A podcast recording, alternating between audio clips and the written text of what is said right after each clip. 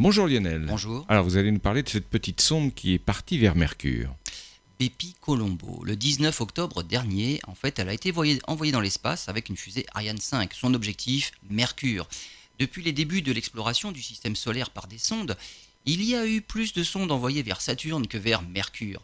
Les Américains ont envoyé Mariner 10, qui a fait trois survols de la planète entre 74 et 75, mais il y a eu puis il y a eu la sonde Messenger hein, qui, elle, s'est mise en orbite autour de Mercure de 2011 à 2015.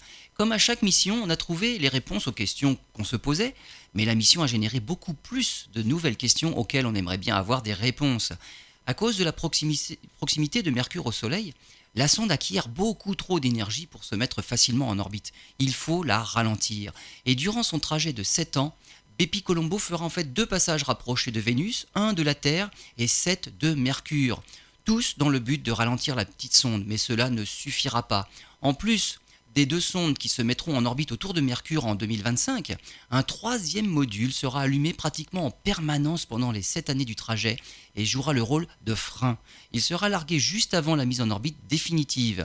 Les deux autres, euh, deux autres modules, hein, l'un européen, l'autre japonais, auront pour mission d'observer la surface en détail, et notamment dans les zones les plus récemment actives géologiquement parlant, et un autre d'étudier le champ magnétique qui semble assez particulier. Début de la mission, décembre 2025.